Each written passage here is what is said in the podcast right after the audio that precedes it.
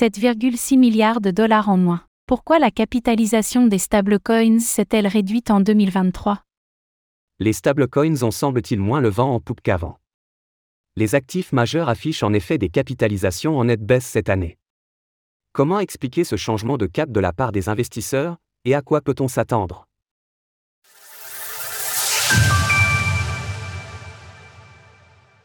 La capitalisation des stablecoins chute en 2023. Si l'on se penche sur l'évolution de la capitalisation des principaux stablecoins depuis le début de l'année, on voit que ces derniers font face à une vague de départ de la part des investisseurs. Alors que le marché des crypto-monnaies adossé à d'autres actifs pesait au début du mois de janvier 2 23 138,1 milliards de dollars, il ne représente plus que 130,7 milliards de dollars. Cela correspond à 7,6 milliards de dollars qui se sont envolés, à mesure que les investisseurs ont échangé leurs stablecoins. Sur le mois qui vient de s'écouler, Tether, USDT, parvient à faire légèrement progresser sa capitalisation, plus 1,7%, mais ce n'est pas le cas des autres stablecoins majeurs. L'USDC de Circle voit ainsi sa capitalisation réduite de 4% sur la même période, et le BUSD de Binance affiche un market cap en baisse de près de 15%.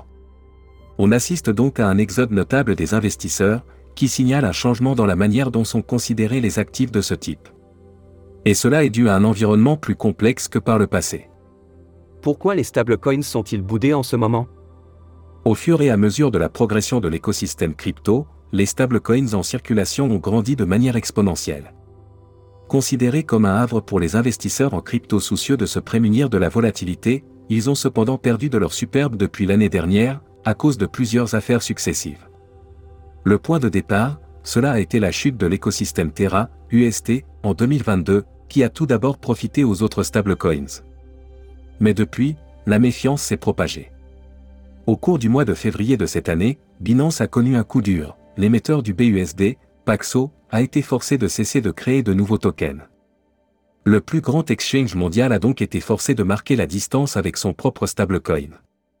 Du côté de Circle, les mois qui viennent de s'écouler ont également été difficiles. L'USDC a temporairement perdu son ancrage au dollar en mars, faisant courir un vent de panique dans l'écosystème. Depuis, l'USDC a fortement perdu du terrain face à l'USDT de Tether, alors qu'il faisait jusque la figure de concurrent sérieux au premier stablecoin du moment. Qui sont alors les gagnants de ces affaires? Tether bien sûr, qui bon en mal en continue de rester en tête du classement. Mais aussi le TrueUSD, TrueUSD, qui a notamment attiré l'attention de Binance. Cela sera-t-il toujours le cas dans les prochains mois? Nul ne le sait, l'écosystème des stablecoins est en effet devenu moins stable que par le passé. Retrouvez toutes les actualités crypto sur le site cryptost.fr.